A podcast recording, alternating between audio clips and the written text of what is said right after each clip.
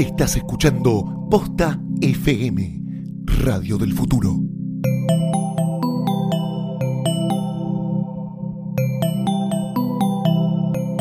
A continuación, dejamos de lado los tabúes y nos entregamos al placer de escuchar Pernocte.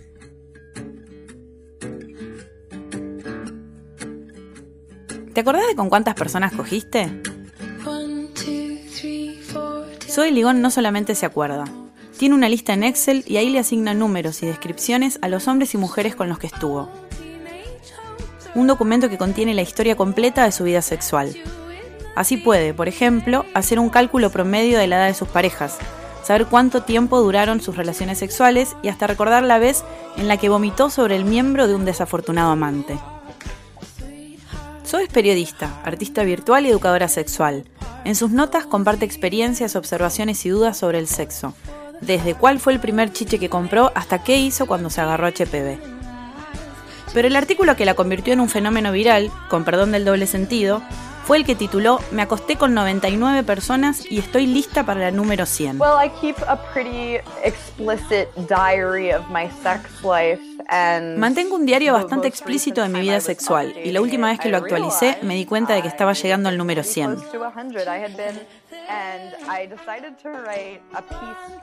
Decidí escribir un artículo casi sarcástico diciendo, oh, mi 100 especial, mi número redondo.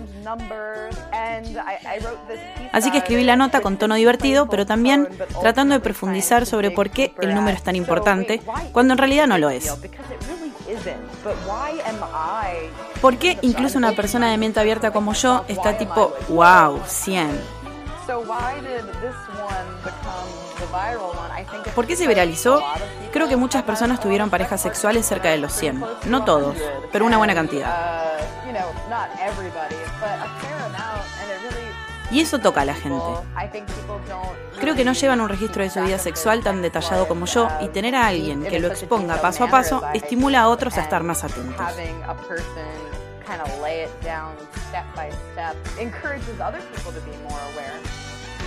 Desde el momento en el que escribió el artículo hasta hoy, Zoe superó ampliamente su marca de 100.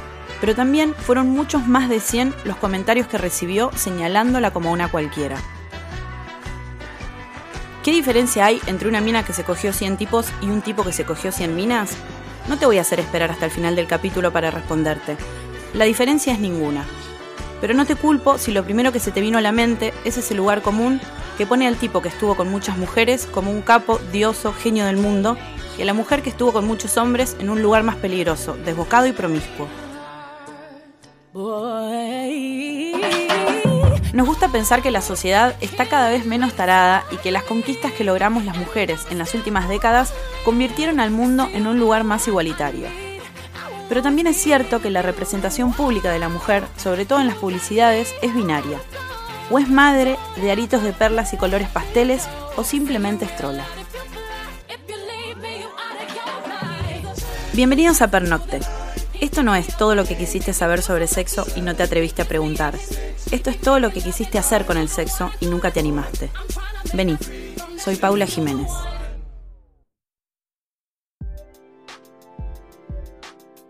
Este episodio de Pernocte es presentado por Gato Store. Se viene Navidad y la locura por los regalos. No caigas en el lugar común de regalar medias. Elegí bien y comprá en Gato Store. Tenés lámparas USB, cargadores de teléfono, cajitas musicales, parlantes Bluetooth, auriculares y mucho más. Entrá a comprarte todo en gatostore.com y llená el carrito sin miedo. Si pones el código posta antes de finalizar tu compra, tenés un 40% de descuento. Gracias, Gato Store.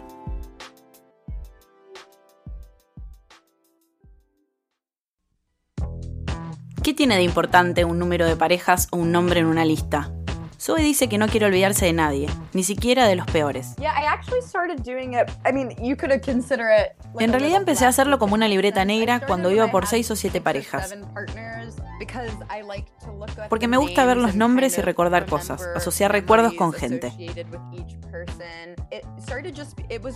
Al principio era una lista de nombres y apellidos, no era una hoja de cálculo con estadísticas. Y el año pasado me inspiré a ponerlo en una hoja de Excel y empecé a listar el año, su edad en ese momento, después calculé la diferencia de edad en qué ciudad fue y dónde los conocí, si fue en su casa o en la mía, si fue en público, si me cuidé, si fue algo de una vez, cómo los conocí, cuánto tiempo estuvimos desde que empezamos a salir hasta que dejamos. Y después tengo una categoría para notas extra, como por ejemplo, vomité dos veces sobre su pito. Esa es una nota real que tengo. Fue la única vez que lo hice. Fue en 2002. Qué gran año, por favor. Eso es terrible. No, nunca hice una lista con los tipos con los que estuve. Podría hacerla, no es mala opción, pero no hice nunca. Bueno, la verdad que no puedo contar exactamente con cuánta gente estuve. En algún momento llevé la cuenta cuando era adolescente, va, adolescente o joven adulto, digamos. La verdad es que no sé con qué cantidad de gente estuve. Lo conté una sola vez, hablando con amigas pero cuando éramos todavía chiquitas y podíamos llevar cuenta. Hice una lista de, los tipos con los que estuve en un viaje que hicimos con dos amigas y empezamos a, hacer una lista, no me acuerdo bien por qué había surgido, pero hacer un conteo de los chabones con los que habíamos estado. Resulta que yo tuve, me desarrollé muy temprano, a los 11 años, y tuve mi primera vez también muy chiquita.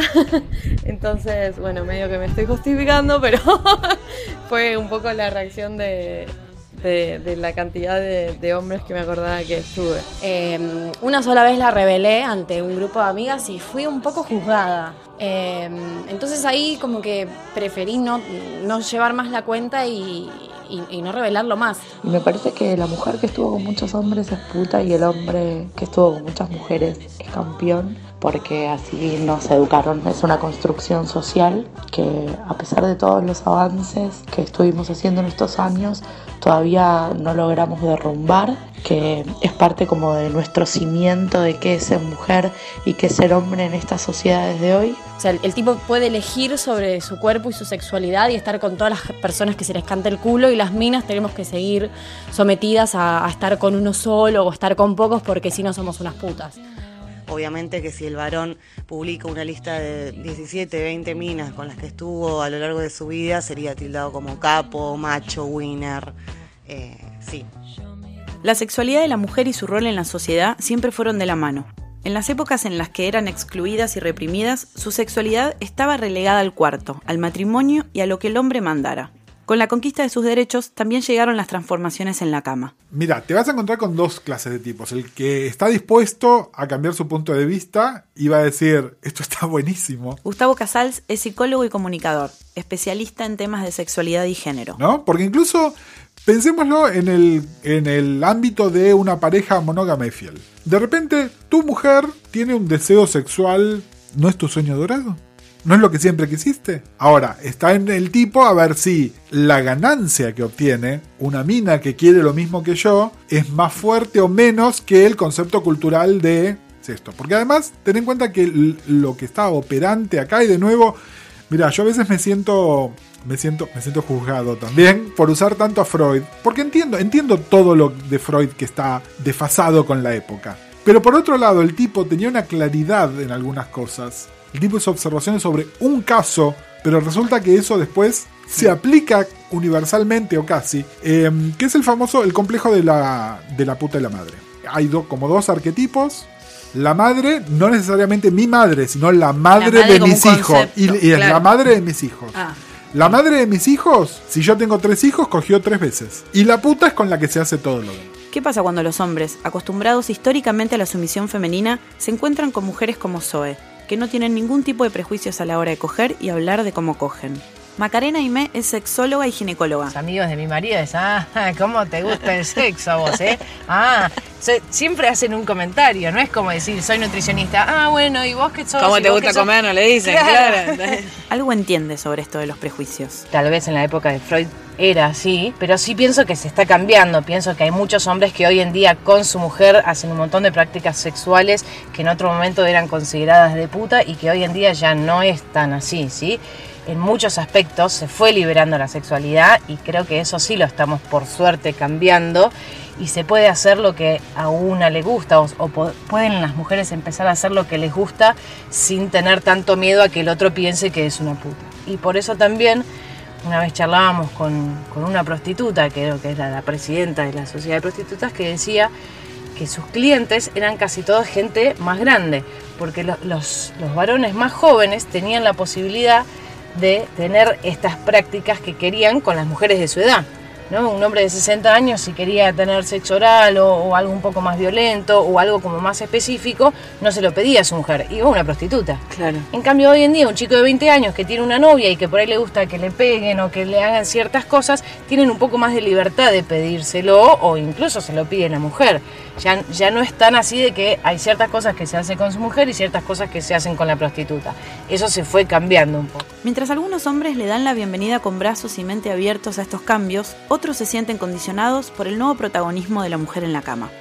Las necesidades femeninas siempre estuvieron ahí, pero ahora se ponen de manifiesto, junto al miedo de los varones a no estar a la altura de las exigencias y las inesperadas consecuencias sobre su performance sexual. ¿Qué sucede cuando la mujer pide placer y el hombre no sabe cómo darlo?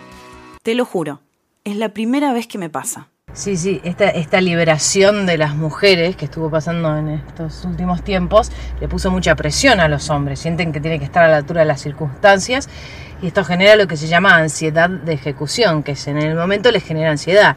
En algunos hombres eso termina en una disfunción eréctil, en otros en una eyaculación retardada o, o puede ser cualquier tipo de disfunción o incluso que, no se puedan liberar al momento, que no lo puedan disfrutar porque están tan nerviosos de que piensan que esta mujer de- debe ser tan liberada y, y debe esperar mucho de mí, entonces esta ansiedad puede generarles estos. Bueno, fíjate que son los tipos que miran porno y miran porno donde hay mujeres sobresexuadas y sin embargo cuando se encuentran con eso en la vida real, no saben cómo manejarlo, no saben qué hacer. Eh, es, es sí, es absolutamente así. No, no coincido porque se ve no solo en la sexología, se ve en la práctica, en la práctica clínica, ¿entendés? Eh, gente con trastornos de ansiedad, ¿no? Que, que es una forma de ansiedad social también. eh, Claro, como de incomodidad, de no sí, saber. Y, y pensarlo como que estás. como que estás formateado para una cierta expectativa. Y de repente te ponen en otro ámbito y tenés que hacer otras cosas y simplemente no estás preparado. Ahora, justamente utilicé la palabra formateado porque lo que tiene que ver con formateo o con software, justamente tiene que ver con la flexibilidad. ¿Entendés vos? Cierto tipo de hardware, le podés poner cualquier tipo de software claro. Y se va a comportar de otra manera. Bueno, nosotros somos eh, inherentemente hardware actualizable. Gente que perdió el habla y la puede recuperar, a pesar de que el centro del habla en el cerebro está dañado. ¿Por qué? Porque la característica esencial del cerebro es la plasticidad. Es decir, esto es biológicamente inherente al ser humano, la plasticidad. En muchos no poder manejarlo porque hay un yo soy esto, vos sos esto, y en otros es misoginia también. Muchos no se les para cuando una mujer está, eh, en- no sé, es segura de sí misma o avanza o es una mujer que admira en otra área y de repente en esa no pueden. Hay de todo, pero, pero también es responsabilidad eh, investigar, investigar eso. También no se sabe cómo darle placer a la mujer. Em, y muchos sí, esta presión, bueno, de, de no poder mantener, no poder acabar es terrible, pero también le pasa a las minas. También Es- le pasa a las minas. sí. Es que el- eh, lo, de, lo de los cambios, es más que de cambio de roles, es eh, darte roles. No es que cambiamos, es que ahora podemos también esos. Bimbo Godoy es feminista, comediante y conductora de radio. En sus monólogos transmite estas problemáticas con las que nos encontramos las mujeres. Todo esto- hay como una crítica de que las mujeres ocuparon ciertos roles masculinos, ubicás eso que se dice como... Y para mí eso son todas conquistas, de poder animarse a jugar de otras maneras. Eh, me parece que hay un camino como de la humanidad, como de una línea de tiempo que va pasándolo y que de acuerdo a cada ciudad y a cada realidad tiene un tiempo distinto y después el camino personal. Em, creo que hay de todo. Que en general hay una abertura más que una apertura más que hace unos años, que, al menos cuando yo era chica, con respecto a poder encarar siendo una mujer a tener sexo sin que eso implique eh, un costo emocional. eh, y creo que muchas tienen que darse cuenta también que hay cosas que no son solamente culturales, sino que son quién sos vos, que quizás no es que seas una reprimida o que el patriarcado esté actuando sobre vos, si no la pasas bien cada vez que coges y te quedas pensando, y mejor está que esperes coger cuando hay situaciones que se dan para que te sientas cómoda. Claro, también está eso, Eso ¿no? El también, otro la lado, pre- la porque- presión de, de ser una mina Sí. sexual y... y- El sexo es otro objeto de consumo ahora, es algo más que hay que tener, que tenés que hacer y que tenés que pasarla muy bien. Es como otra obligación más. Si el sexo es otra cosa para consumir, ¿quién lo está vendiendo?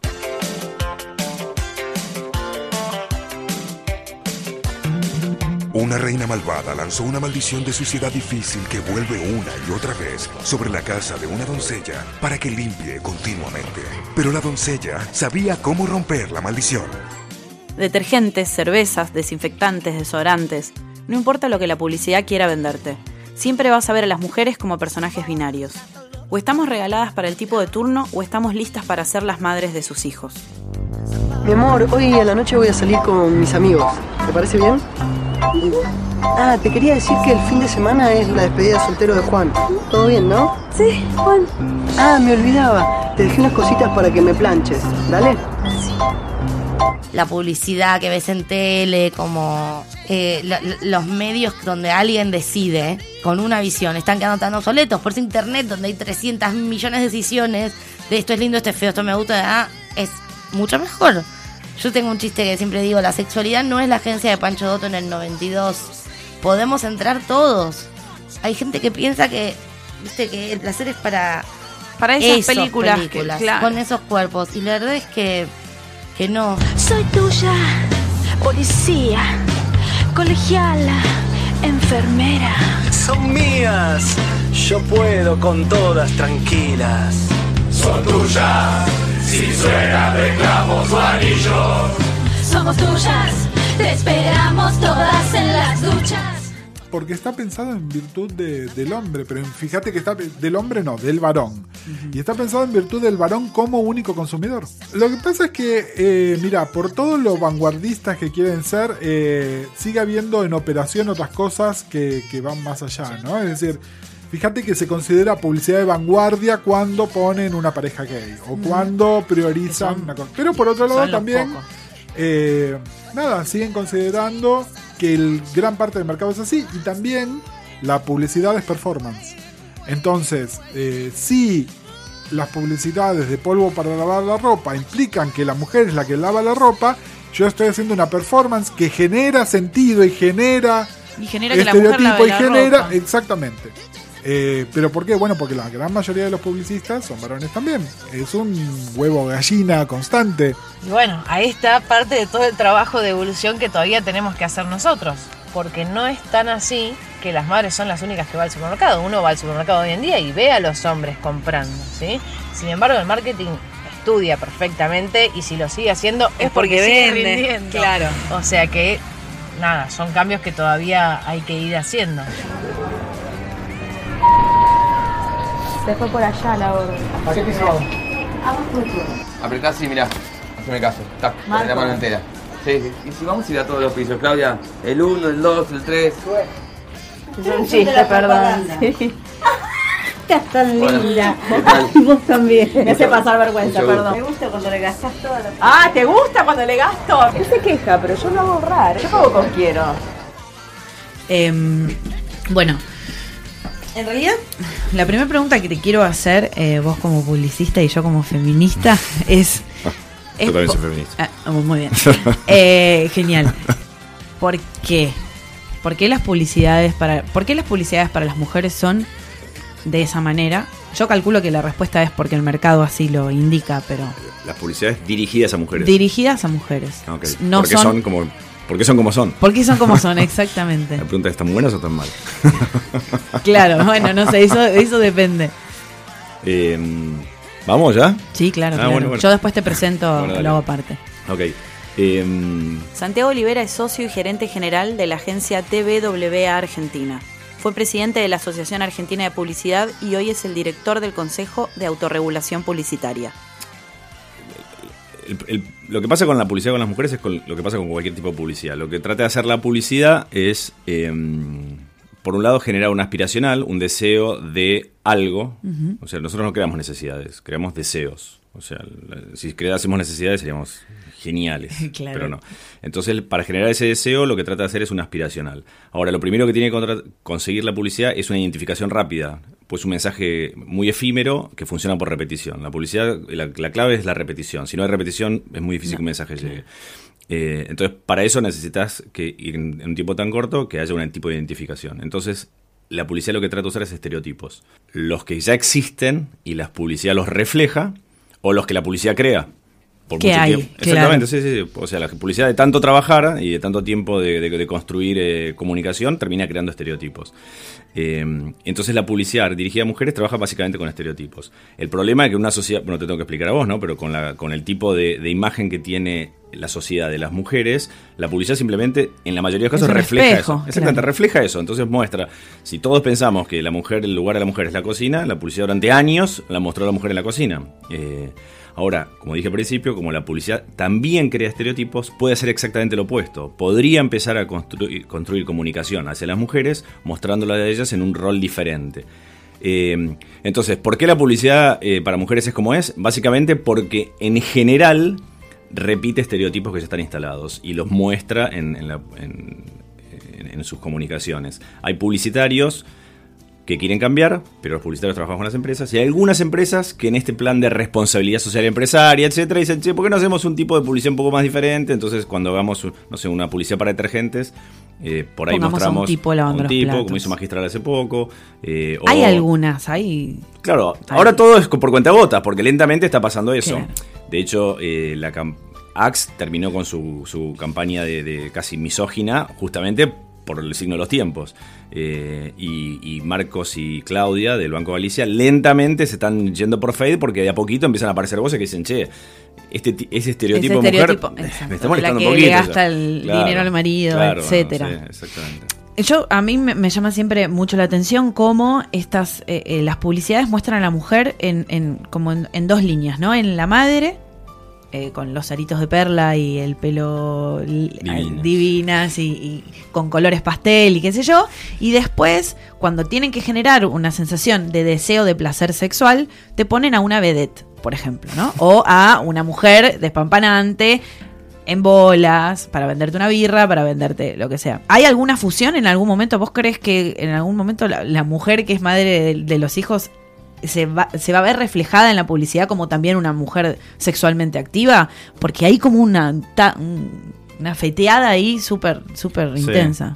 En definitiva, el- las mujeres son así, el ser humano es así, ¿no? O sea. Claro, pero yo no es algo yo- que esté reflejado en la eh, publicidad. no, nunca se muestra. Es más, los tipos, los, los de la birra, que son unos descontrolados, que son, la verdad que son a lo- eh, como estereotipos de masculino también es bastante choto, ¿no? Porque Es o que, sea, bueno, también los también los, los tiene a ustedes de rehenes Sí, el sí. machismo, eso es así, sin duda. Eh, ese mismo tipo se supone que es el que después maneja con su familia mm, en un auto así y después entra a una oficina. o sea, en publicidad, como están las, las- Los este- lugares. Y, y está bien. Las mujeres, yo creo que es más, es más complicado porque lo que vos contás es. eh, Esa mujer despampanante en realidad no está hablándole a las mujeres. Esa mujer despampanante le está hablando a los hombres. Entonces es la mujer de ama de casa o, o- o empresaria exitosa, que viste cada tanto aparecen, ¿no? Una, una oficina. Cada tanto aparece. Esa le habla a las mujeres. Ahora, cuando le hablo a- a- cuando aparece esa mujer que tiene deseo sexual, en realidad está mostrada para los hombres, no para las mujeres. Entonces es una mina que es. eh, que todos en, en la publicidad está, se da por hecho que la mina está ahí esperando ser Esperando, levantada, esperando que se la levante, que se la lleve. eh, Y pero que es fácil, ¿no? Claro, Además, Exactamente, ¿no? es el problema más grande. Que es No- no- accesible. claro, que sea como un objeto eh, de un intercambio de sexo solamente para el hombre, no para ella. No hay una cosa. La publicidad lo que pasa que es como que es valida más que los contenidos de artísticos. Cuando vos, cuando esa mujer está en una novela, ponerle una película, eh, está todo bien. Ahora cuando está en publicidad, che, pará. Es si hay publicidad, esto es. ¿qué Bueno, pero porque tiene es que ver con los estereotipos, ¿no? Que sí. ustedes marcan. O el huevo o la gallina, no lo No, sé. aparte la, la publicidad verdad. valida más. Viste que los medios validan. Si estás en los medios, existís. Ahora, Sí. si estás en la publicidad, existís aún más que en los medios. Es como. El mensaje quiere- llega más, se supone. Si estás en los medios, existís. Pero los medios eligen qué forma le dan a tu existencia. Si bien la publicidad tipifica y encasilla, suele estar lejos del uso que hacen algunos medios de lenguaje para subrayar que cuando una mujer es víctima de violencia, seguramente hizo algo para merecerla. ¿Cuántas veces nos encontramos con la etiqueta del crimen pasional? Lo que esconde es una justificación siniestra que busca echarles la culpa a las víctimas. No existen los crímenes pasionales, solo existen los crímenes. El 23 de septiembre de 2014 apareció el cadáver de Melina Romero adentro de una bolsa en el río Reconquista, en la provincia de Buenos Aires. Diez días antes, el diario Clarín la había definido en un perfil como una fanática de los boliches que abandonó la secundaria. Una nota sin firma sentenció que su vida no tenía rumbo. Cada 30 horas muere una mujer asesinada en Argentina, y hay quienes solamente pueden pensar que algo habrán hecho. El 3 de junio de 2015 se llevó a cabo una marcha histórica contra la violencia hacia las mujeres. Bajo la consigna de Ni Una Menos, más de 300.000 personas se movilizaron frente al Congreso de la Nación, poniendo de manifiesto este drama muchas veces camuflado por los medios. Paula Rodríguez es periodista y autora del libro Ni Una Menos. Eh, cuando se leyó en, en, En la marcha. en la marcha, ni una menos en Capital, el documento, los que estaban cerca, porque fue, bueno, tan, tan kilométrico Sí, que, bueno, mucha gente se terminó, leyeron algo, pero todas las partes que tenían que ver con cómo se estigmatizaba a las víctimas, lo que se decía de ella, cómo iba vestida, eran recontra aplaudidas. La gente, La gente emocionada, gritaba, inclusive, yo me decía, acuerdo, sí, sí, sí, eso, eso. Como basta, ¿viste? No, hay como un machaque con eso que no significa que al día siguiente hayamos dejado de ser una sociedad conservadora que tiene un papa. pero, pero bueno, hay también como una cosa de, bueno, paren. Yo creo que hoy igual hay sigue habiendo más estigma. Eh, estas cosas se impactaron mucho porque eran chicas jóvenes. Y bueno, y está primero el estigma ese de, bueno, pero mm, mira cómo se vestía, y Claro. mm, cuántas novias tenía, y mira las fotitos que se hacían en Facebook, qué sé yo. Eh, pero está esta cosa que le pego a los, hasta los productores de tele, los que manejan el, el- el- Sí. de, uy, podría ser mi hija, ¿no? Pero el, cuando, ha- cuando hay una mina que estuvo casada con un tipo, que estuvo 10 años con él, y, Ahí es emoción violenta, ¿no? Ahí y no, es- y ahí y, y- y sufre o femicidio, o sufre un intento de femicidio, o un maltrato muy grande, que yo, ahí está un poco más puesta bajo sospecha. Y se- también se mira si es medio trola, pero también se mira si, bueno, por ahí la mina es medio Medio sacadita y lo loca, sacó. claro. Eh, o, y, ¿y por qué se van como 10 años? Hay como una culpa La también. mina eh, más eh, grande, digamos, eh, ni siquiera, qué sé yo, me parece, estoy, estoy Sí, sí, sí. teorizando Pero no, pero aire. coincido. Es eh, todavía Tiene vista otro- otro estigma, per se, tiene que ya viene estigma con eso. extra y Claro. bueno, y si, y si expone, si se, si se expone que era sexualmente activa y yo, mucho más. Mucho más. No te olvides de cómo se trató el caso de Norita Almazo en el country de Córdoba y era la víctima. Claro. ¿Crees que hubo un, yo, yo particularmente creo que sí, pero un antes y un después, una, una marca que, que deja una tendencia o crees que sucedió, que fue impresionante y que la gente ahora está en otra cosa y...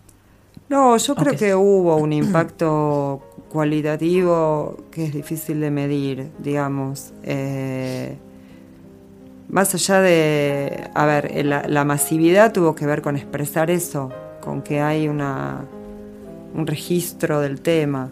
Eh, ¿Y qué es lo que se registra? Bueno, lo que se registra es que hay eh, un fenómeno enorme y muy extendido de agresión machista, eh, que no es de ahora, pero que cobra eh, tal vez unos ribetes de, de crueldad y de, y de visibilidad por suerte mayores, no lo de la crueldad, sino lo de la Lo último, visibilidad. claro. Y, ta- y, bueno, hay teorías sobre esto, ¿no? Y, y una de, y, al- y algunas dicen que tal vez esta, este ensañamiento eh, tenga que ver con la toma de derechos por parte de las mujeres, que desconcierta por un lado y, también provoca una reacción eh, Un miedo inclusive, ¿no? violenta y, y- y correctiva, ¿no? De ejemplificadora. De, de, bueno, a Mira lo veces que hay que ponerlas en su lugar, ¿no? Porque están, se están zarpando. O sea, estas cosas le dicen los chicos. No, están muy zarpadas, quieren, quieren hacer lo mismo que yo. Y eso es un ojo atenti, porque hay un cambio cultural ahí. Las chicas, que lo ves ahí, que los pibes dicen que las chicas están zarpadas, ponele. Y las chicas están zarpadas porque quieren. Porque pueden. claro, porque pueden. Zarpadas entre comillas, ¿no? Y, yo creo que el impacto eh, fue enorme en chicos que están en la escuela, primaria y secundaria, que es un acontecimiento de esos que, que uno le impactan en su vida y que en muchos casos, muchísimos casos, generaron mucho laburo eh, en las aulas. Eh, claro, en el después. En los talleres, en los que hacen, ¿no? Sí, y, antes, y durante. Hubo. Este año que hubo que ir a votar muchas veces, se veía mucho en las escuelas que había y afiches y pósters y no sé qué. Bueno, todo eso decantará en algo.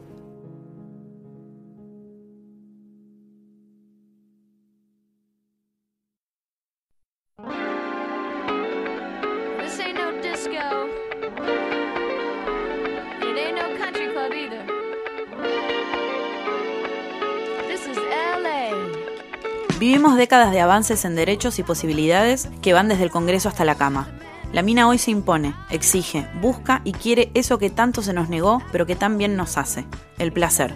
Ya no somos más los envases o las representantes del sexo en la Tierra. Ahora lo ejercemos y lo exigimos. Cada vez es menos difícil ser mujer, pero todavía no es nada fácil.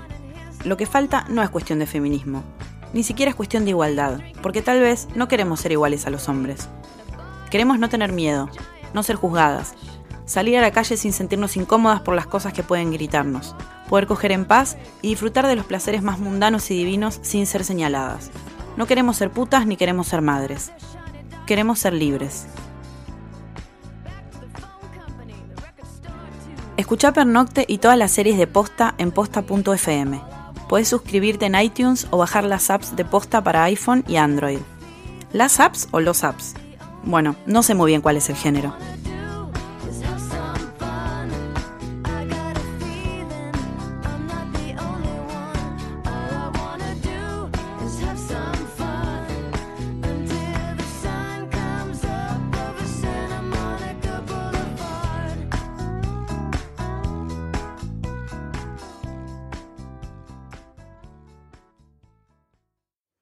En el próximo episodio de Pernocte.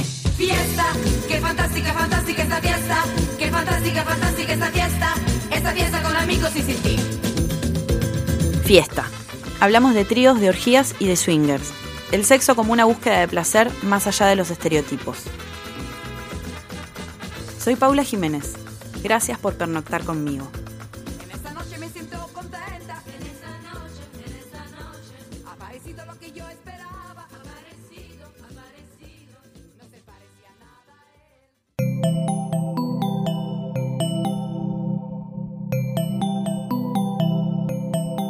Si te gustó este episodio, hay mucho más en nuestro sitio. Métete ahora en posta.fm. También puedes llevarnos en tu teléfono. Busca Posta FM en las tiendas online de Android y Apple. Seguí con Posta FM, radio para escuchar cuando quieras y donde quieras. Posta.